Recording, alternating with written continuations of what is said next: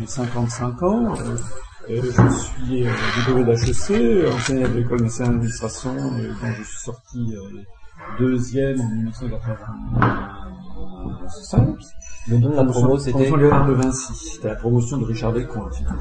Et, et ensuite, bah, j'ai été, j'ai choisi l'inspection générale des finances. Vous connaissez sans doute comment ça se passe à la sortie. Et puis j'ai été à la direction des relations économiques extérieures qui fait du, qui s'occupe du commerce extérieur. Et puis ensuite, j'ai été dans des cabinets ministériels, euh, cabinet de, de Gérard euh, Longuet, Ah, le ministre de l'Industrie et du Commerce extérieur. Gérard Longuet, Puis- C'était le gouvernement Juppé, là, à l'époque. Non, Balladur. C'était sous Le gouvernement Balladur, C'était pardon. sous la- Donc là, on est en 93. Ensuite, M. Longuet avait dé- dé- démissionné, donc c'était avec José Rossi qui l'avait suppléé. Après ça, j'ai été le directeur de cabinet euh, de Madame de Panafieux, qui était ministre du Tourisme sous le gouvernement Juppéen, donc cette fois-ci après l'élection. 95. Voilà, après Jacques Chirac. Et puis euh, euh, ensuite, j'ai été au euh, Madame Madame de Panafieux, ministre du Tourisme, ayant été virée avec les, les jupettes. Je ne sais pas si vous vous rappelez de cet épisode. Euh, j'ai été ensuite au cabinet du ministre des Affaires étrangères, de M. Hervé de Charette, de 1980, fin 95 à la dissolution de 97. Voilà. Après, je suis revenu à, l'inspection générale des finances.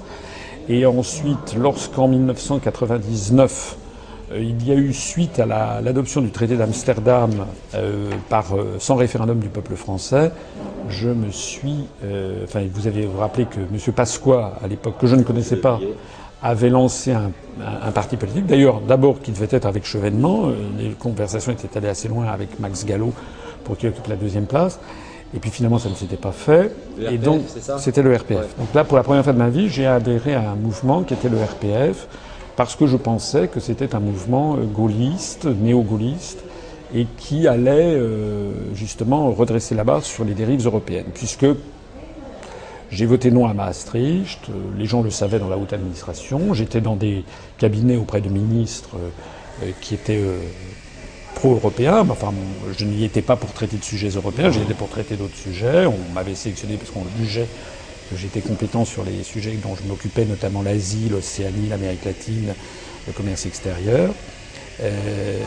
Mais donc, vu, toutes les années 90, j'avais fini par, aller là. Voilà. Donc j'ai été auprès de M. Pasqua pas- au Conseil général des Hauts-de-Seine, hein, pas du tout quand il était ministre, c'était fini.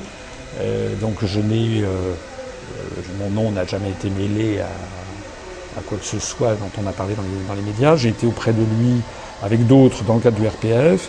Et puis M. Pasqua n'a pas été candidat au présidentiel de 2002. Donc à ce moment-là, j'ai pris mes distances d'avec M. Pasqua parce que je considérais qu'en réalité, euh, euh, ça n'était pas euh, le mouvement politique que j'attendais, c'est que c'était des, complaisances du souverainisme que j'ai découvertes, c'est-à-dire des gens qui, euh, euh, euh, qui ne, qui ne, qui ne, qui, ne- veulent pas ce qu'ils savent et qui ne savent pas ce qu'ils veulent. Voilà. C'est-à-dire que ce sont des gens qui critiquent l'Europe et qui toujours et de façon sempiternelle proposent une autre Europe, euh, voilà, à la Saint-Glinglin.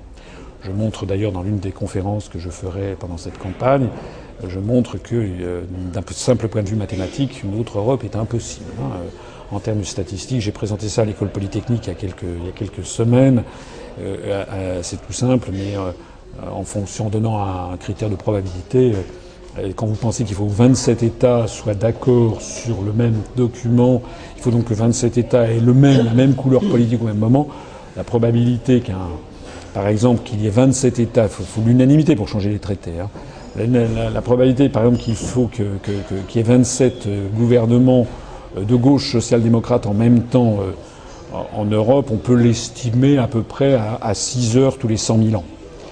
Et la probabilité d'avoir un, mouvement très à gauche, style Front de gauche, ou très à droite, style Front National, qui soit présent dans 27 États, la probabilité, c'est c'est 1,5 secondes euh, tous les 10 trilliards d'années. Voilà. Donc, euh, tout ça pour dire que, euh, voilà, euh, j'en suis venu à la conclusion que ce qui manquait, il y avait une, anomalie dans la vie politique française, c'est qu'il n'y avait pas de parti politique qui proposait la sortie de l'euro et de l'Union européenne et accessoirement de l'OTAN, puisque c'est aussi ce que nous proposons. C'est-à-dire des éléments qui brident la souveraineté et l'indépendance nationale. Voilà. En particulier, euh, je précède peut-être une question, une interrogation que vous pourriez formuler, le Front National euh, et M. Dupont-Aignan n'ont jamais euh, proposé la sortie de l'Union européenne et de, l'euro. il suffit de reprendre leurs professions de foi qui sont sur Internet l'année dernière.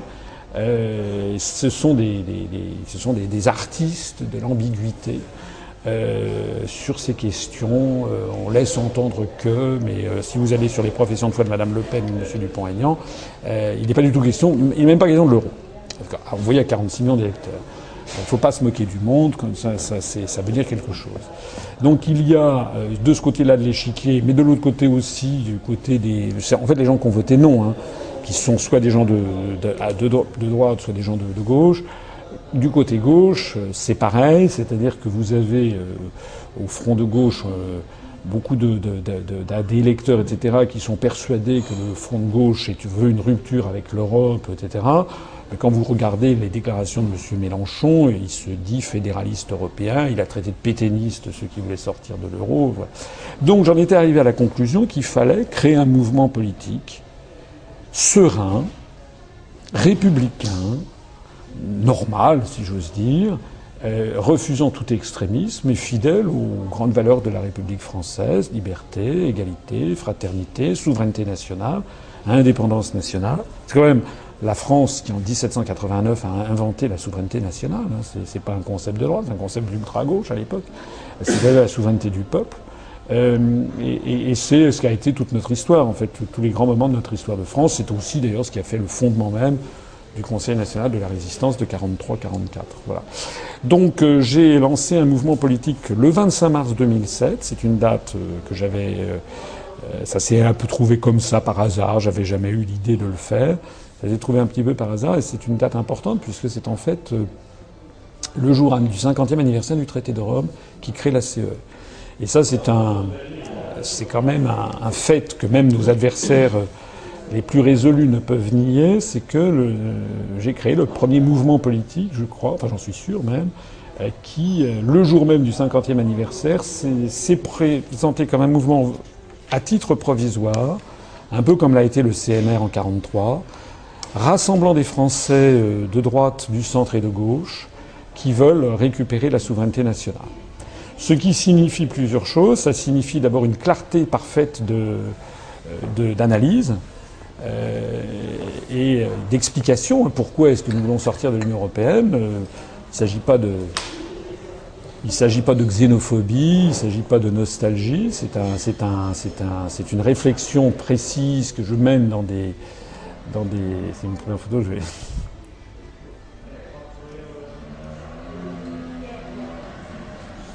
Euh, c'est une réflexion euh, précise que je, mène parce que par ma formation, comme je vous disais, euh, à l'inspection générale des finances, je suis plutôt un homme de, dossier, donc j'aime bien expliquer, faire de l'éducation populaire. Et, donc parcourir la France, c'est ce que j'ai fait depuis six ans, en allant voir les Français qui voulaient bien me voir. Alors dans les débuts, il n'y avait pas grand monde. Il y avait des, petites salles où j'étais, il y avait 5-6 personnes qui venaient bien, bien m'écouter. Et pour faire inventer un truc qui n'existait pas avant euh, en politique, enfin je crois, c'est-à-dire j'ai fait des conférences avec PowerPoint. Vous savez, comme le, comme le, dans le monde de l'entreprise. Hein, j'ai fait HEC avant de faire l'ENA, je vous avais dit, donc je connais assez bien le monde de l'entreprise. Bon, pour motiver des forces de vente ou pour expliquer la stratégie de l'entreprise ou pour faire le bilan devant les actionnaires, on leur présente avec PowerPoint, j'ai voulu appliquer ça à la politique. Voilà. C'est-à-dire faire des, des conférences qui ne soient pas des discours dans le vide, mais avec euh, des éléments sourcés, des photos, des chiffres, des. Euh, alors il y a beaucoup de gens qui m'ont dit ton temps, les Français sont des imbéciles, les Français ci, les Français ça. Et moi non, je pense que les gens, enfin j'ai fait, ce pari, je pense, je pense que les gens ils ont une soif euh, d'avoir euh, des vraies analyses. Ils ont soif qu'on, ils en ont marre. De, plus en plus de gens, notamment de, jeunes, euh, vont chercher de l'information alternative sur Internet, euh, parce qu'ils sont maîtres du choix de l'information, ils vont choisir ce qui les intéresse, et puis ils ont une, vision contradictoire euh, des, analyses, et, ils vont vers, ben, vous savez, l'esprit humain, il est ainsi fait qu'il préfère aller vers la vérité que vers le mensonge, et il flaire là où c'est plutôt vrai et là où c'est plutôt faux. Donc j'ai fait des conférences qui sont très construites, avec beaucoup de références. Tout ce que j'avance est toujours sourcé sur les. Lorsque j'explique, par exemple, que l'origine de la construction européenne, ça n'est pas du tout, euh, euh, ça n'est pas du tout Robert Schuman. C'est en fait, ça a été préparé euh, dans, au département d'État américain. Lorsque je montre preuves à l'appui, scan de, de l'interview de, de, Eisenhower en 1951 dans Paris Match qu'il est le premier, à, il est, avant même d'être élu président des États-Unis l'année suivante, il est le premier à réclamer une constitution européenne. Lorsque j'explique que d'après les documents déclassifiés de l'administration américaine qui ont été déclassifiés à l'été 2000 par euh, euh, suite aux lois américaines, on sait par l'article du 19 septembre 2000 du Daily Telegraph de Ambrose Evans Pritchard qui est l'un des grands journalistes d'investigation du Royaume-Uni, qu'on sait désormais de sources certaines que le mouvement européen, que Robert Schuman, que Paul-Henri Spaak, que Joseph Rettinger étaient en fait, je le cite, traités comme des salariés, comme des employés par leurs parrains américains, c'est-à-dire la CIA, etc. Ce sont des faits objectifs que je présente. Voilà. Alors les gens, euh, du coup, après, ils vont se documenter et ils découvrent que ce que je dis est vrai. Donc, il s'est agi depuis six ans de faire, de, de, de, réintroduire la politique au sens noble du terme. Il n'y a rien qui ne m'est plus étranger, qui n'est plus étranger, je pense, aux gens qui, nous ont rejoints, que la politique spectacle, les slogans creux, les attaques euh, ad hominem. Euh, voilà, euh, la, la, France est en train de est en, à mon avis, dans une très mauvaise situation. Euh, elle est en train, je pèse mes mots, de, connaître une des phases de son histoire millénaire, euh, qui est une phase où elle risque de disparaître. C'est déjà arrivé dans notre histoire, en 1420, lorsque Charles VI signe le traité de Troyes, euh, avec, qui donne le royaume de France après sa mort aux, Anglais. C'est arrivé lorsque François Ier était fait prisonnier à Pavie et puis le connétable de Bourbon était du côté des impériaux contre le roi de France, qui était son cousin. C'est arrivé est arrivé lorsque les émigrés sont partis à Coblence avec, euh, le, Charles, le, duc le comte d'Artois, le futur Charles X. C'est arrivé en 1871 avec euh, les troupes euh, comment prussiennes. C'est arrivé en 1940. Il est arrivé tout au long de notre histoire que la France risque de disparaître et, une des particularités de, de cette histoire aussi, très curieuse, euh, c'est que les, élites françaises, euh, à ces différents moments de l'histoire, trahissent leur propre pays et leur propre peuple. Voilà. Jouent le jeu de l'étranger par rapport au jeu du peuple français. Toutes ces occurrences que je viens de vous citer, c'est ça. J'ai vécu au Japon, je connais beaucoup les pays d'Asie, euh, je, suis allé dans 95 pays du monde, je, ne connais pas beaucoup d'histoires, je n'en connais même pas, où il y a ce trait national assez étrange, euh, d'élites qui se coupent de leur propre pays, comme sous Louis XV, avec faisant après la bataille de Fontenoy, euh, laissant euh, tout au roi de Prusse.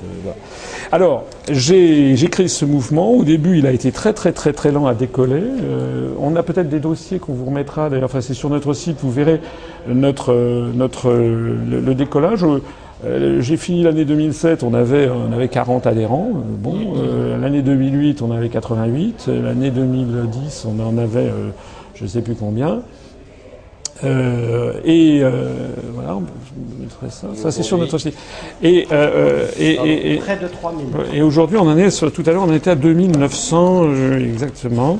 Ce sont des vrais chiffres, hein, ça peut être vérifié par huissier, parce que ce qui, nous, voilà, ce qui nous distingue des autres, voilà, c'est ça, vous trouverez ça en page 7, donc ça, ça a été fait. Euh, euh, ça a été fait euh, au 2 mai, on était 2825, mais en ce moment, on en est, on en est à 2000, 2900. voilà. C'est un peu, c'est déjà un petit peu, un petit peu ancien. Voilà. Donc ça, ce sont des vrais chiffres. Notre site internet se classe désormais au cinquième ou sixième rang des, des sites, ou parfois même au troisième. On est monté déjà des sites politiques les plus consultés, dans les sites politiques français les plus consultés, selon Alexa Ranking. Euh, voilà. Et donc on est le premier parti euh, qui se soit développé uniquement par les réseaux sociaux, puisque, euh, bah, puisque l'accès, l'accès aux médias, aux grands médias, était, était euh, extrêmement verrouillé pour toute une série de raisons, sans doute euh, en partie due de notre faute d'ailleurs, parce qu'on était des. Euh, moi, j'avais jamais prévu de créer un mouvement politique. J'ai été. C'est pas parce que j'ai travaillé il y a 13 ans auprès de M. Pasqua que M. Pasqua est derrière ça. Je, suis, je ne le vois plus depuis des années. Je, ça a été. Nous avons eu toutes les. On est parti de zéro. Nous n'avons eu aucun soutien. Voilà. Et en fait, le décollage, ben, comme vous le voyez un peu sur cette courbe, il y a eu un vrai point d'inflexion avec 2011, parce qu'à la fin 2011, j'ai présenté ma candidature à l'élection présidentielle. Euh, on avait 700, un peu moins de 700 adhérents, on avait 650, on a eu 250 euh, militants qui ont cherché des parrainages euh, pendant plusieurs mois, et j'en ai eu 17. je l'ai annoncé, moi je dis la vérité, j'ai eu 17 parrainages. Parce que tout le monde dit oui, j'ai eu 450 parrainages. Non, c'est pas vrai, c'est très difficile à avoir. J'ai dit voilà, nous avons eu 17 parrainages. D'ailleurs, comment Il était extrêmement difficile d'avoir des parrainages parce que d'abord les maires sont dans le cadre de l'intercommunalité, ils ont des pressions considérables de l'UMP ou du PS. Si, vous, si jamais vous accordez votre parrainage à, un autre candidat, on va vous. Enfin, c'est en tout cas l'argument qu'il nous évoquait. Et puis il y avait aussi beaucoup de maires qui voyaient euh, les sondages se euh, il n'était jamais question de moi. On entendait parler de Madame Cindy Lee, vous savez, la candidate du Parti du Plaisir qui présentait sa poitrine sur les marchés. Euh, on entendait, parce que ça, c'est le genre de choses que les grands médias aiment bien. Mais moi, qui avais présenté un programme de pendant 5 heures, tout ça est sur Internet, le, 3 décembre 2011 à, Nogent-sur-Marne, rien. On avait pourtant invité une centaine de journalistes, il n'y en avait pas un qui était, qui était, qui était venu. Alors ça ne nous a pas euh, découragés, on a continué, mais ça a un petit début. Puis est arrivé, euh, est arrivé ce que depuis 2007 j'annonce, c'est-à-dire un que l'euro finira par exploser, quoi qu'il arrive, comme toutes les monnaies plurinationales ont toujours explosé dans l'histoire. Je fais une conférence spécialement consacrée à ça. Je remonte à, je remonte au premier livre des Maccabées dans la Bible où on trouve pour la première fois dans l'histoire de, des hommes l'idée qu'une monnaie plurinationale explose. Ça se passe sous Alexandre VII, euh, un des successeurs lointains d'Alexandre le Grand. Et, donc, euh, j'annonçais ça, et j'annonçais aussi le fait que les processus en cours allaient de plus en plus voler la démocratie. Et d'ailleurs, c'est le, le, slogan de notre mouvement, euh, l'union du peuple pour rétablir la démocratie. Et ça, c'est très important, c'est-à-dire que euh, au lieu de, stigmatiser, euh, on a voulu faire croire dans la tête des Français, pas seulement des Français d'ailleurs, que remettre en cause la construction européenne, c'était par, une série d'amalgames, c'était Front National, alors que je vous ai dit que le Front National n'a jamais proposé, euh, en 2007 par exemple, M. Le Pen qui a fait sa candidature a annoncé qu'il ne, sortirait pas de l'euro s'il était élu président. Je peux vous donner la référence de la dépêche AFP. Et encore une fois, Mme Le Pen l'année dernière changeait constamment de discours sur le sujet. C'est le système, vous savez, du râteau pour ratisser large. C'est comme le PS, ils ont 50 lieutenants, il y en a un qui dit blanc, l'autre qui dit noir, le troisième qui dit rouge, le quatrième qui dit vert. Vous avez des gens très à droite. À droite, c'était M. Valls, à gauche, c'était Montebourg. Tout ça, c'est pour ratisser, pour faire croire aux gens que le PS va être. Et puis, au bout du compte, on leur sert François Hollande qui fait la politique décidée par, l'oligarchie, par Goldman Sachs, qui tire les ficelles à la BCE et à, et à la Commission. Voilà. Donc, euh, donc euh, nous, ce que l'on dit, c'est un problème de démocratie voilà, qui va se poser et qui se pose de plus en plus. Quand je disais ça il y a six ans, les gens disaient, euh, bon, en général, on, on considère que que j'étais quelqu'un de compétent sur mes sujets, mais les gens disaient, mes amis, hein, euh, ils exagèrent, euh, vous exagérez. Maintenant, les gens commencent à comprendre que c'est bien de ça qu'il s'agit. C'est-à-dire, c'est un coup d'État constant qui est fait par une oligarchie qui est en train de prendre le pouvoir sur les peuples européens et au passage de nous appauvrir à tout allure et de nous piquer notre patrimoine public. Euh, on le voit en Grèce, on le voit à Chypre, on le voit en Espagne, on le voit en Italie, euh, avec une espèce de menace et d'intimidation latente. C'est que si vous n'êtes pas d'accord, c'est que vous êtes un facho. Et ça marche. Quand vous pensez qu'en Grèce, il y a actuellement 65% des jeunes Grecs de moins de 25 ans qui sont au chômage, qu'on est en train de vendre tout le patrimoine public grec à des fonds de pension américains. Euh, d'ailleurs, les, États-Unis étant beaucoup plus endettés encore que les pays d'Europe. On n'en parle pas. Euh, mais euh, si vous n'êtes pas d'accord, si vous n'êtes pas d'accord pour que les Français soient spoliés de 69 milliards d'euros qu'on va payer collectivement pour sauver l'euro en Grèce, c'est-à-dire aux banques qui ont investi en Grèce. C'est ça le truc. 69 milliards d'euros, ça représente, je, le mets, je le mets dans la profession de foi que nous avons diffusée, euh, le, le, quart de cette somme aurait pu permettre de régler en France tous les problèmes de logements sociaux. Et ça, ça passe, personne n'en parle. Bah, si, M. Mélenchon. Oui, M. Mélenchon en parle, mais M. Mélenchon, ça fait partie des gens que nous critiquons vers. Euh, bon, nous sommes la bête noire de M. Mélenchon, de Mme Le Pen, de M. Dupont-Aignan, enfin M. Dupont-Aignan qu'on peut, parce que nous, mettons, nous les mettons en, face de leurs incohérences. Parce que c'est très gentil, mais M. Mélenchon, lui, il dit que ceux qui veulent sortir de l'euro sont des pétainistes. Donc il propose, comme tout le monde, une autre Europe. Avant que vous n'arriviez, j'expliquais que statistiquement, une autre Europe est absolument impossible. C'est impossible. Hein. Donc, pendant qu'on nous propose une autre Europe, d'ailleurs, dans une de mes conférences, je montre que la première, euh, élection euh, européenne qui a eu lieu en France en 1979, euh, pour la petite histoire, j'étais étudiant à HEC, j'ai voté par la de Simone Veil, qui était la plus pro-européenne. Vous voyez, j'étais pas tombé dans. Moi, j'étais très pro-européen quand, j'étais plus jeune. Euh, la liste du Parti socialiste à l'époque, c'était, je peux vous envoyer les, vous pouvez visionner ma, ma conférence, c'était changeons l'Europe. Et changer l'Europe. Changer l'Europe, rester au pays. 1979, 2009, 30 ans après, la, la, campagne du Parti Socialiste avec Harlem Désir cette fois-ci, changer l'Europe.fr. C'est-à-dire que la seule différence, c'est qu'arrivé Internet entre-temps. Mais à 30 ans de distance, le même discours. C'est fascinant. C'est fascinant parce qu'il n'y a aucune réflexion, et justement, euh, les, Monsieur Mélenchon, tous ces gens-là euh, le font. Euh, d'ailleurs, Monsieur Dupont-Aignan aussi veut changer d'Europe. Madame Le Pen aussi, d'ailleurs. Madame Le Pen aussi, elle est pour une Europe des nations. Moi, c'est ce que j'ai découvert chez Monsieur Pasqua, lui aussi. Tout le monde est pour une autre Europe, hein, d'ailleurs. Parce que même, le, Parti socialiste veut une Europe sociale. Euh, j'ai retrouvé. Euh, le Parti socialiste a appelé à voter oui en 2005 à la Constitution européenne en disant oui à l'Europe sociale. Je peux vous envoyer les photos. On on voit Hollande avec on est en train de détruire tous les acquis sociaux des Français. Et, euh, donc l'autre Europe, c'est un, mythe. C'est un mythe parce que, comme je l'ai déjà dit, avant que vous n'arriviez, il faut pour modifier substantiellement les traités, il faut l'unanimité. Et vous n'aurez jamais l'unanimité pour aller dans cette direction. Donc les, européistes français euh, euh, veulent une Europe, mais en fait ils veulent une France en grand. C'est-à-dire qu'en fait ils ont un mal à comprendre ce que c'est qu'être allemand, ce que c'est qu'être anglais, ce que c'est qu'être luxembourgeois, ce que c'est qu'être polonais. Voilà. Moi, je, j'ai une belle sœur britannique, j'ai beaucoup voyagé dans le monde, j'aime beaucoup les pays étrangers, je parle, plus, je parle le japonais, l'anglais, etc. Je connais les autres pays, je m'intéresse à leurs problématiques. Euh, vous ne trouverez jamais chez nous et chez moi une attaque contre l'Allemagne, par exemple. Je trouve scandaleux, M. Mélenchon, par exemple, qui se proclame pour l'Europe, tient des propos qui sont de plus en plus germanophobes.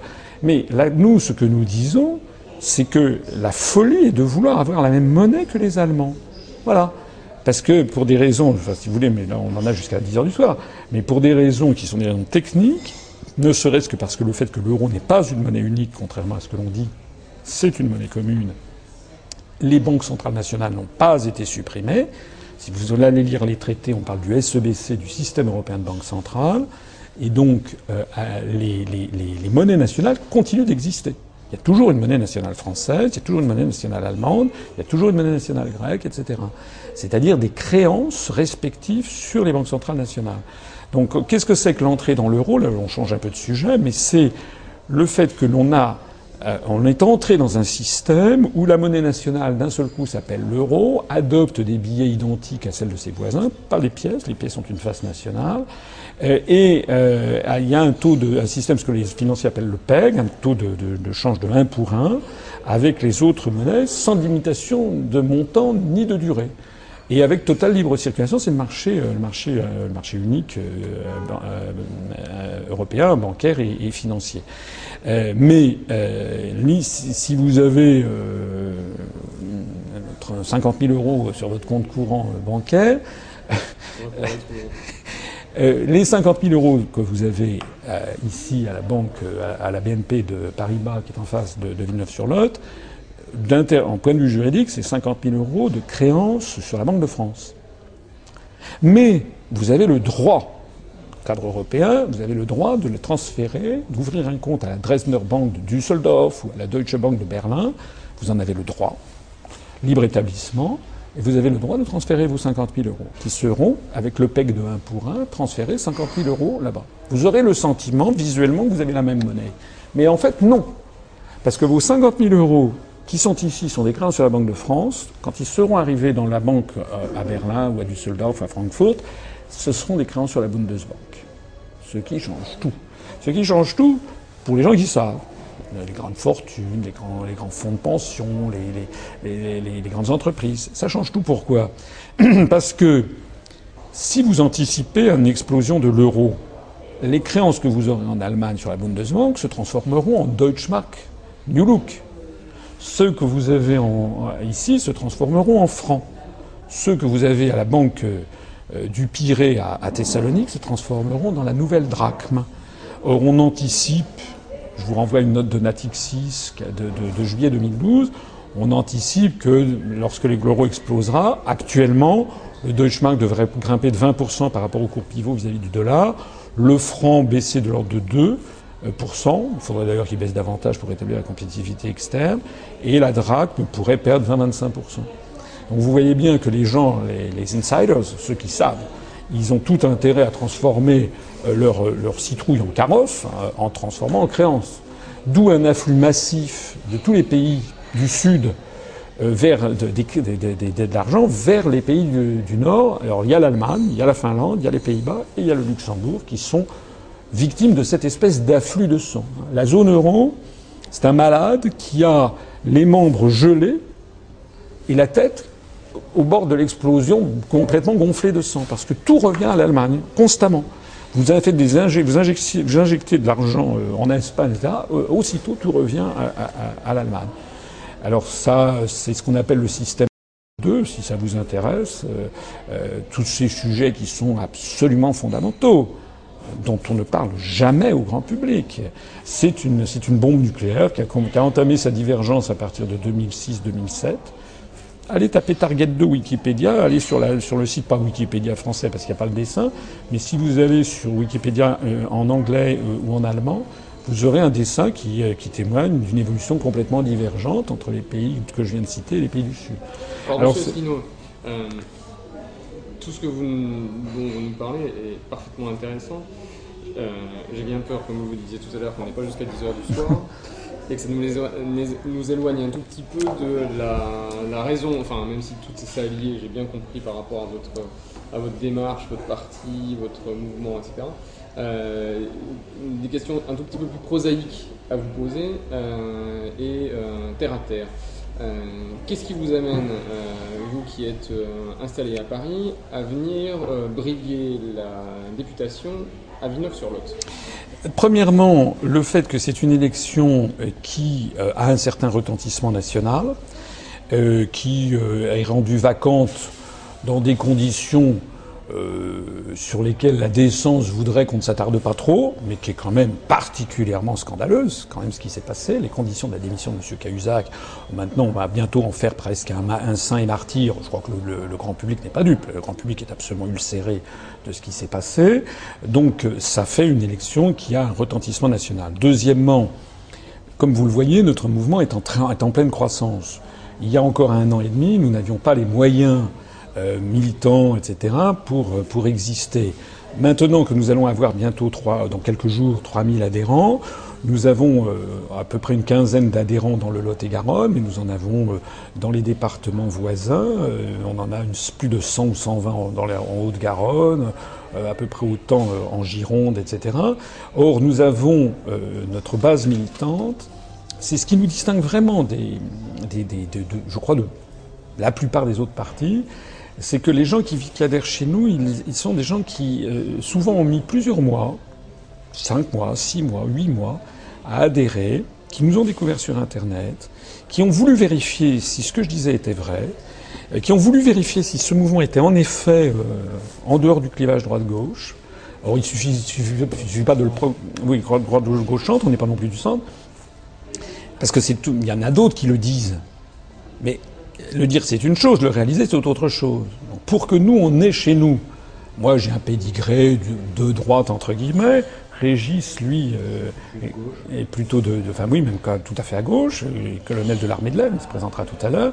Autour d'eux, ici, il y a des gens de droite, de gauche. On a plutôt une majorité de gens de gauche qui viennent.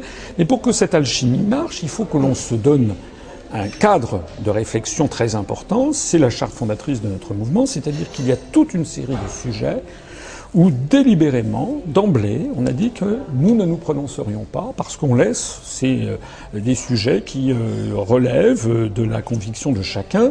Et nous, nous formons un mouvement de libération nationale. hein. La vision du monde que nous avons, la vision de la situation française, elle est différente de tous les autres partis. Tous les autres partis politiques, de l'extrême droite à l'extrême gauche, on l'a vu encore au moment de la présidentielle, lorsqu'ils vous présentent un programme, vous parlent des questions sociales, des questions fi- l'emploi, euh, euh, comment dirais-je, euh, la culture, etc. Puis il y a la politique étrangère, puis il y a la politique européenne. Et nous, on dit, mais non, c'est comme s'il y avait eu des élections en 1942, où il y avait eu une campagne, voilà, puis il y aurait eu, tiens, un petit, une petite footnote en disant, tiens, l'occupation allemande. Bon. Nous, nous disons que la- l'appartenance de la France à la construction européenne est la clé de voûte qui, préempte tout le reste. On ne peut pas, on ne peut plus avoir de politique économique, on ne peut plus avoir de politique sociale. D'ailleurs, les, Français qui ont voté pour M. Hollande, on les avait mis en garde. On a appelé à l'abstention, d'ailleurs, nous, au premier comme au second tour en 2012. On avait dit aux gens, allez-y, vous aurez la même politique que Sarkozy. Voilà. Ils constatent qu'ils ont la même politique que Sarkozy. Nous, nous leur expliquons pourquoi. On dit c'est pas que les c'est pas que les élites françaises, les responsables politiques prennent un malin plaisir à se moquer de vous, c'est qu'on vous a pris votre pouvoir, que nous élisons des marionnettes. Voilà. Donc, pour répondre à votre question, c'est un sujet qui est tout à fait terre à terre. C'est ce qu'il y a de plus terre à terre. C'est quand même un la France, qu'est-ce qu'on devient collectivement? Deux, nous perdons actuellement 600 emplois par jour, une usine qui ferme tous les jours, un à deux agriculteurs qui se suicident tous les jours. Et tous les jours, il y a en 2010, c'était 1500. Je pense que depuis, ça a augmenté. Euh, L'INSEE re- recensait 1500 personnes qui basculaient en dessous du seuil de pauvreté tous les jours en 2010. Maintenant, on doit être à 1800, à 2000 tous les jours. Donc il y a le feu au lac. Nous sommes dans une situation qui est d'une extrême gravité et dont la gravité va continuer à, s'accélérer. Alors, pourquoi je viens? Ben Parce que ça nous offre une tribune, parce que c'est un, un, un département euh, où il va y avoir une, une comment dirais-je, une élection qui va avoir un certain retentissement, parce que nous sommes plus nombreux, et puis parce que je vous rappelle qu'une élection législative, ça n'est pas une élection municipale, ça n'est pas une élection cantonale, ça n'est pas une élection régionale. Une élection législative, il s'agit d'élire un député de la nation, c'est son terme. Député de la nation. C'est d'ailleurs la raison pour laquelle c'est-à-dire qui représente en soi l'ensemble du peuple français. D'ailleurs, c'est pour ça qu'il vote les lois du peuple français, les lois de la République. C'est la raison d'ailleurs pour laquelle le législateur a prévu que l'on peut très bien se présenter dans un département où l'on n'habite pas. D'ailleurs, euh, le candidat du Parti socialiste, me dit-on, s'était présenté dans le Tarn. Euh, Madame Le Pen ou Dans le Monsieur. Le il y vivait. D'accord. Monsieur, Monsieur Mélenchon et Madame Le Pen se sont présentés à Hénin-Beaumont. euh, ni l'un ni l'autre n'y vivaient. euh, donc euh, voilà, c'est euh, ça fait partie de ce qui est voilà. Euh, si les gens considèrent que ça n'est pas que ça n'est pas normal, moi je dirais, bah, écoutez, est-ce que vous croyez que c'est normal d'avoir de planquer son argent en Suisse quand on est ministre du budget, qu'on fait des conférences, on appelle les Français à lutter contre la fraude fiscale? Je pense que c'est finalement péché véniel. Nous sommes, euh, nous faisons ça. D'ailleurs, je crois que parmi les candidats qui se présentent, euh, tous sont loin d'habiter dans, la circonscription stricto sensu. Ce qui importe ça n'est pas tellement ça. Ce qui importe, c'est d'abord et fondamentalement qu'est-ce que l'on a à dire? Est-ce que ce que l'on a à dire est important ou est-ce que c'est vide de contenu? C'est une mini présidentielle pour vous. Dans votre, dans votre question, il y, a, il y a un petit sous-entendu qui pourrait être du style, c'est les ambitions personnelles et autres. Non, ça voudrait dire Bon. que vous n'avez pas l'audience suffisante pour recueillir 500 parrainages à la présidentielle. En revanche, la, la loi telle qu'elle est faite en matière électorale vous permet de venir euh, sur une circo euh, là où vous vivez pas pour justement profiter de l'exposition médiatique et euh, Oui, vous n'avez pas pu oui, développer pour euh, Oui, oui, parce qu'il faut faire comme on, comment, comment, comment on peut le, comme on peut essayer de le, de le faire. Nous estimons que notre mouvement politique, je me permets d'insister sur le fait que les chiffres que je vous présente sont des chiffres exacts, vous n'êtes pas obligé de me le croire, je le reconnais. Mais je peux vous dire que ce sont des chiffres exacts, que ça fait de nous, certes, pas un immense parti politique, mais euh, je crois, euh, je parle sous votre contrôle, que c'est sans précédent euh, dans, dans, dans, la politique française récente qu'un mouvement politique se soit développé de cette nature uniquement par Internet et le bouche à oreille. Et le parti pirate. Il y a le parti pirate qui est un petit peu sur le même schéma, mais je ne sais pas combien ils ont de combien ils ont d'électeurs. Euh, et puis, euh, à vrai dire, le parti pirate, mais j'avoue que je ne les connais pas très très bien, euh, sont fondés sur leur programme et quand même quelque chose d'assez d'assez, comment dirais-je, limité, d'assez restreint sur un, sur un angle d'avis assez. Alors que nous, notre programme, euh, je, je, serais navré que vous retiriez de notre entretien l'idée que nous, notre seul programme est de sortir de l'Union européenne, de l'euro. On veut évidemment sortir de l'OTAN, mais on a présenté un programme d'ailleurs qui fait 66 pages et, et 5 heures de trucs, euh, qui touche à de très nombreux secteurs d'activité, qui est d'ailleurs un programme très étroitement inspiré de celui du Conseil national de la résistance de 1944, parce qu'il y a beaucoup, beaucoup de points communs dans les deux situations. Par exemple, euh, nos ancêtres, de, enfin nos aïeux de 1944 voulaient rétablir le secret des correspondances. Nous sommes le seul mouvement politique, peut-être le Parti en dit un mot, j'en sais rien, seul mouvement politique à attirer l'attention sur les dérives euh, de plus en plus dictatoriales et sécuritaires de la construction européenne. Nous sommes le seul, enfin, je suis le seul à avoir attiré l'attention dans mon programme sur le réseau, sur le système INDECT, qui est en train d'être concocté par la Commission européenne et qui permettra d'aller fouiller dans les ordinateurs de Monsieur Tout le Monde, euh, voilà, euh, sur des mots clés, de faire ensuite des liens avec des reconnaissances par visage. Nous sommes le seul à attirer l'attention sur la multiplication exponentielle du nombre de caméras de surveillance dans l'espace public, pour ne pas parler de l'espace privé. Tout ceci se passe. Nous sommes les seuls à insister sur le, comment dirais-je, le mandat d'arrêt européen. On est en train de revenir sur toute une série d'acquis des peuples d'Europe hein, en matière de liberté publique qui, passe, qui se passe dans une espèce d'indifférence générale, parce que d'un moment que ça vient de l'Europe, on n'a pas le droit de le critiquer. Donc euh, nous, euh, je veux dire, il y a, y a, quand même de la, de la, de la matière. Euh, ici, par exemple, dans cette circonscription, euh, d'après ce que je crois savoir, il y a quand même aussi des sinistres industriels, euh, euh après de, à Fumel, à, dans le, ou à côté de Fumel, euh, Métal Temple, Maty, il y a, il y a Villeneuve Pet Food, il y a des, il y a des les, gens, les, agriculteurs. C'est un département où le, les exploitations, il y a eu 25% d'exploitations agricoles en moins en 10 ans. Euh, maintenant, les cultures de, de, de, de fraises, euh, c'est le premier producteur français de fraises, le Lot-et-Garonne. Euh, les fraises sont euh, maintenant de plus en plus euh, cultivées hors sol. C'est la concurrence, la concurrence à tout prix. Mais il faut expliquer d'où vient la concurrence aux gens. Moi, je vais dire aux Français, enfin aux gens qui vont venir là, je vais, c'est, c'est ce que je fais depuis six ans. Je pense que ça va les intéresser. Je vais leur dire, vous savez pourquoi vous êtes dans cette situation? Sur la, concurrence en matière agricole, je vais leur parler de l'article 32, de l'article 39 du TFUE. Je vais leur montrer là sur le truc. Voilà ce que ça veut dire. Pourquoi est-ce qu'il y a des délocalisations? Pourquoi ça, les gens, ils, sont, très intéressés quand je leur dis ça. À dire les gens qui ont plus de 40 ans, a fortiori les personnes âgées, savent très bien que, euh, je sais pas, euh, sous, sous De Gaulle, sous Pompidou, sous Giscard, sous Mitterrand, il n'y avait pas de délocalisation. En ce moment, on s'ouvre les veines. Enfin, on perd tout notre savoir-faire industriel. On a perdu un quart des heures travaillées dans l'industrie en dix ans. Au train où ça va, la France va devenir Venise, c'est-à-dire un truc de personnes âgées et un musée. On est en train de livrer à nos descendants un truc qui aura tout perdu. Donc ça mérite quand même qu'on s'y intéresse. Donc nous, alors évidemment, vous avez des gens style Montebourg qui dit oui, oui, ministre du, comment du redressement productif. Bon, maintenant, il fait rire tout le monde. Il a fait des moulinets, mais c'est c'est quoi ça? Nous, on va expliquer. C'est ce que je vais aller expliquer à Fumal. Je vais aller dire aux gens, ben voilà, il y a un article qui s'appelle l'article 63 du traité sur le fonctionnement de l'Union européenne qui interdit toute restriction aux échanges de mouvements de capitaux. Point barre. Avant, avant, si par exemple une entreprise française voulait délocaliser, comment elle faisait? Ben, Elle n'avait pas le droit. Elle devait aller voir la direction du Trésor, le ministère des Finances, avec le président ou le directeur général, avec sa canne et son chapeau, et de dire voilà, je voudrais euh, transférer 2 milliards d'euros, 2 milliards de francs pour construire une usine. Qui dit contrôle ne dit pas interdiction. Qui dit contrôle dit de temps en temps on dit oui, de temps en temps on dit non. Voilà. Lorsque Peugeot avait voulu créer une usine en, Iran pour y fabriquer les 504, 505 pour le marché, 504 pour le marché local, euh, Bercy avait, enfin pas Bercy, Rivoli à l'époque avait dit oui.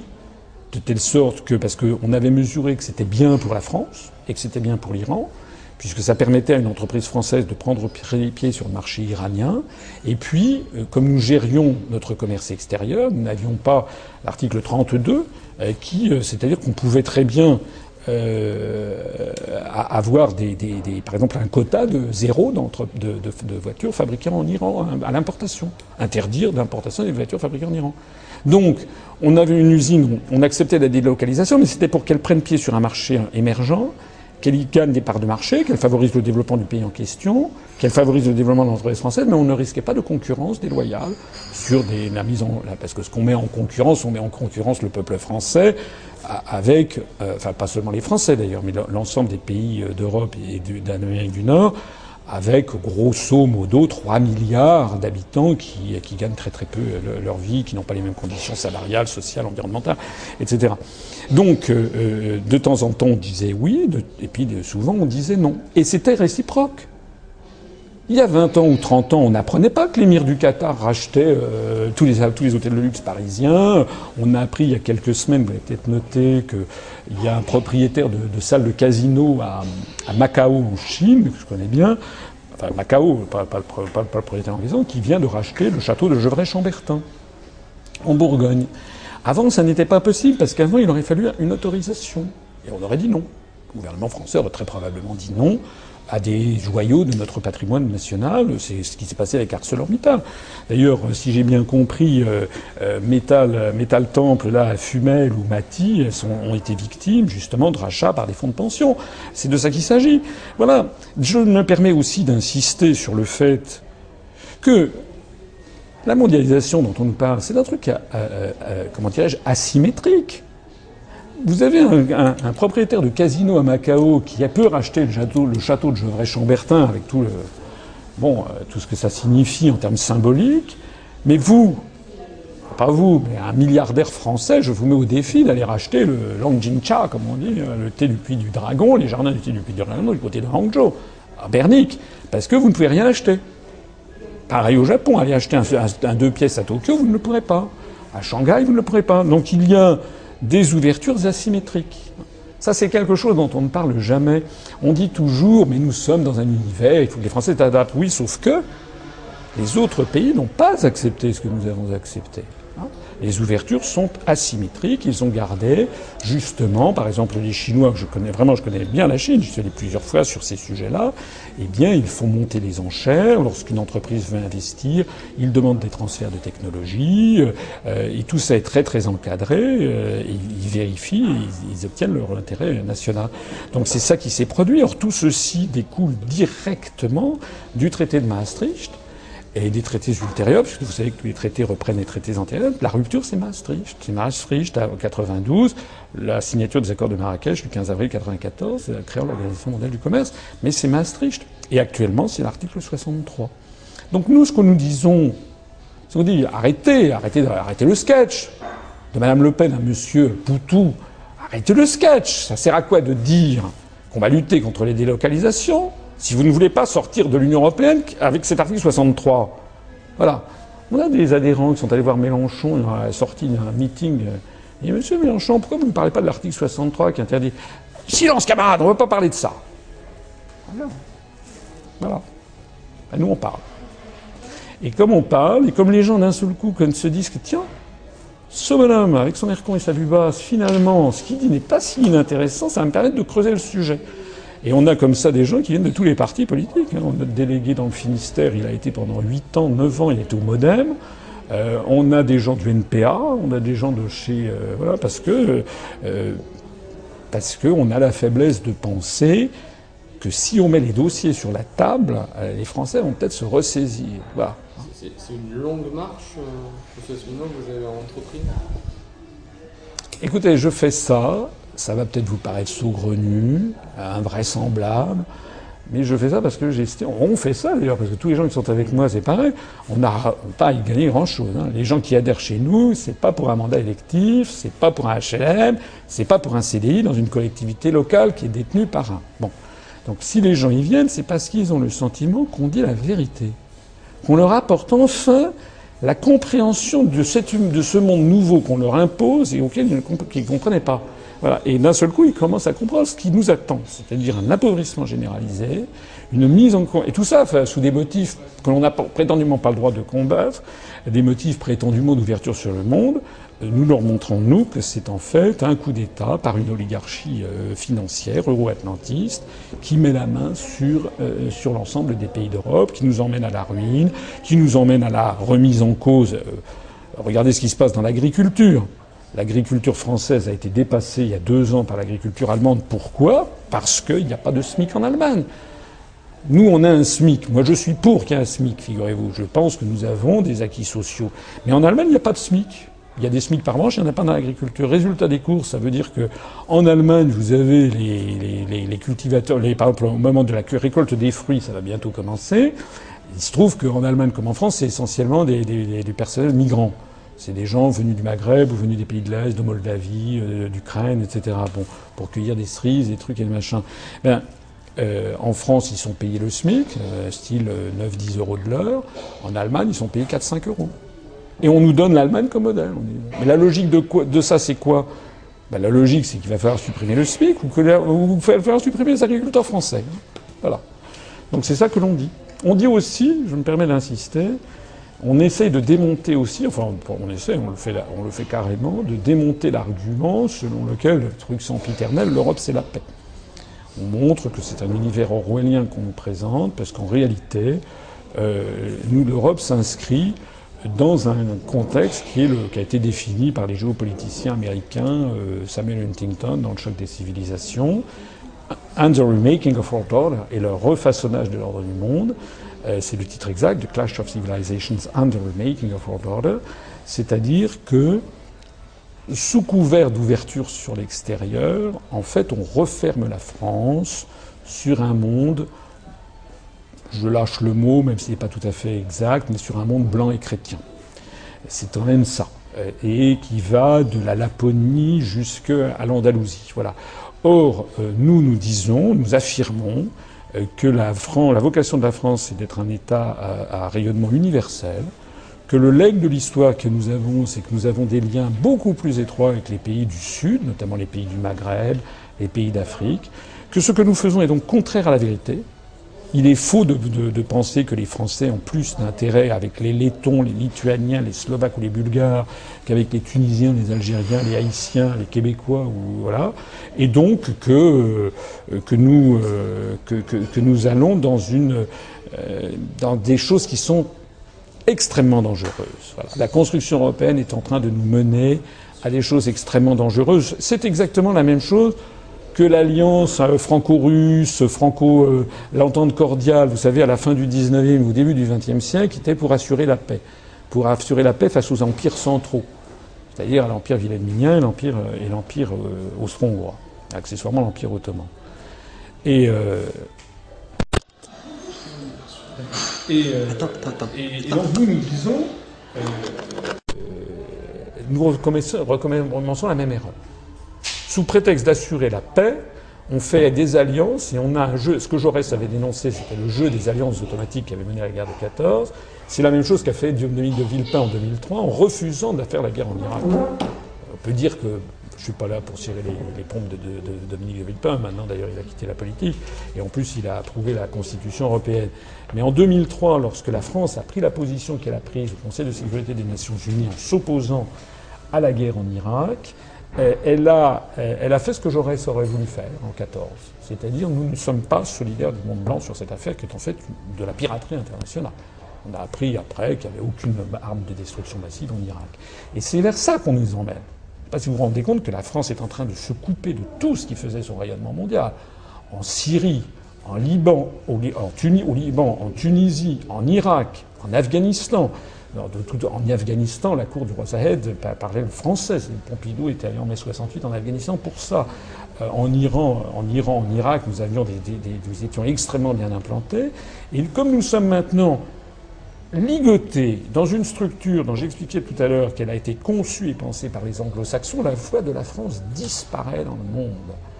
Or, comme je le dis, c'est vraiment, ça nous distingue, comme vous pouvez le voir, de, totalement d'une pensée d'extrême droite, bien au contraire c'est qu'en réalité, La France n'appartient pas qu'aux Français. La France, c'est un patrimoine mondial.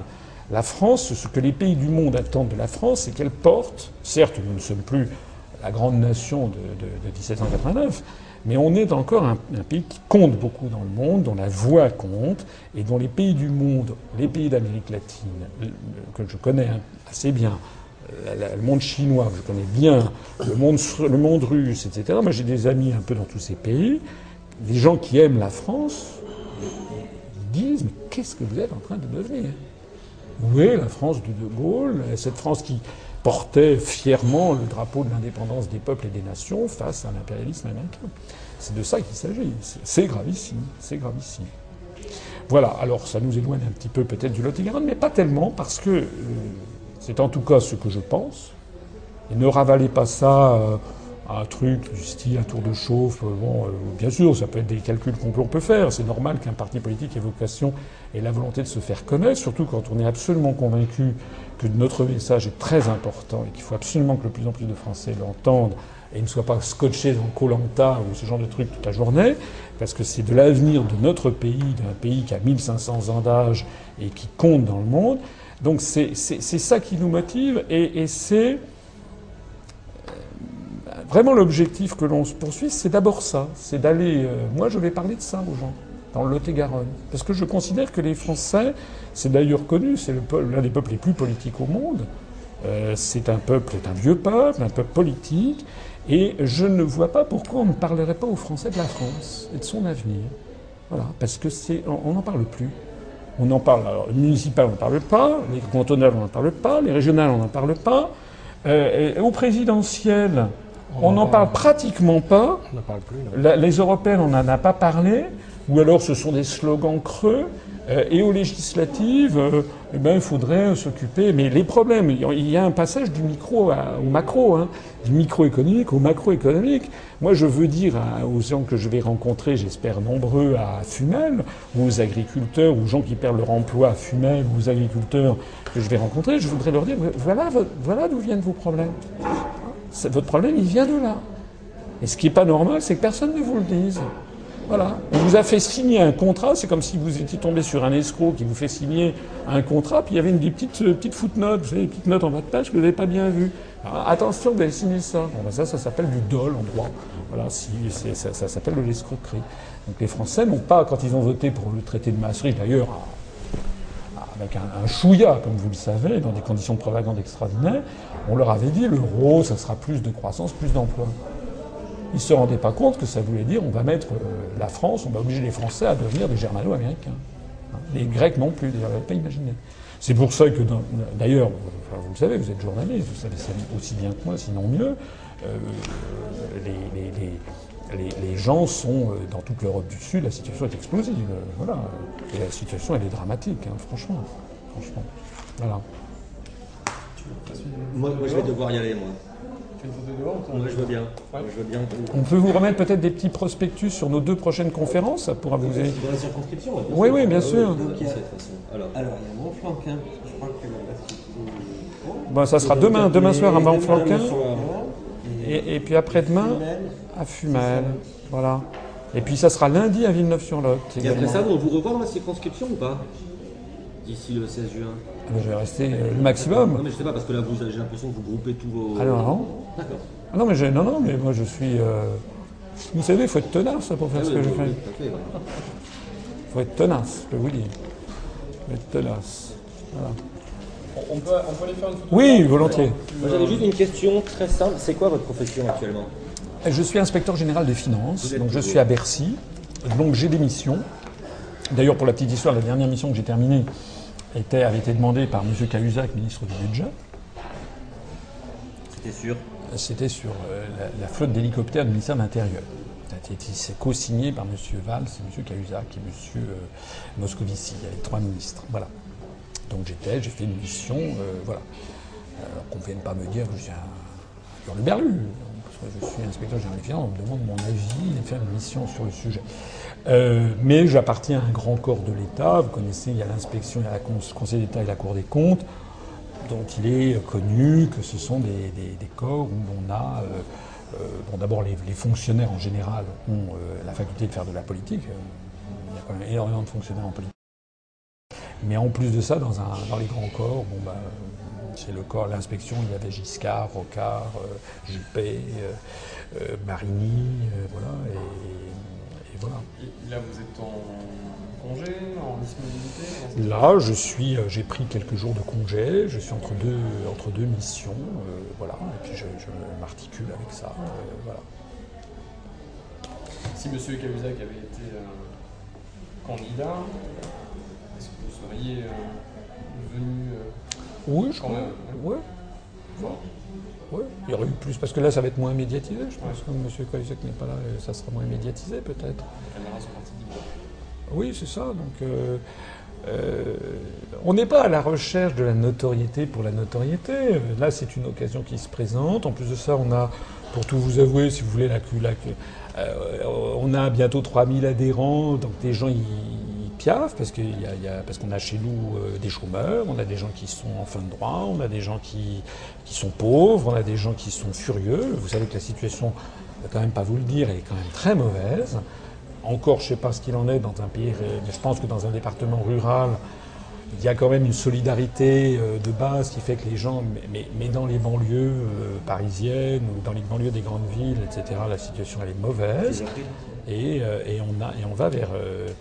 Euh, nous, c'est une, solution tout à fait euh, républicaine. J'ai oublié de préciser que euh, la sortie de l'Union européenne et de l'euro que nous proposons, elle est fondée. Nous, nous sommes, je suis extrêmement intransigeant là-dessus sur les questions de droit.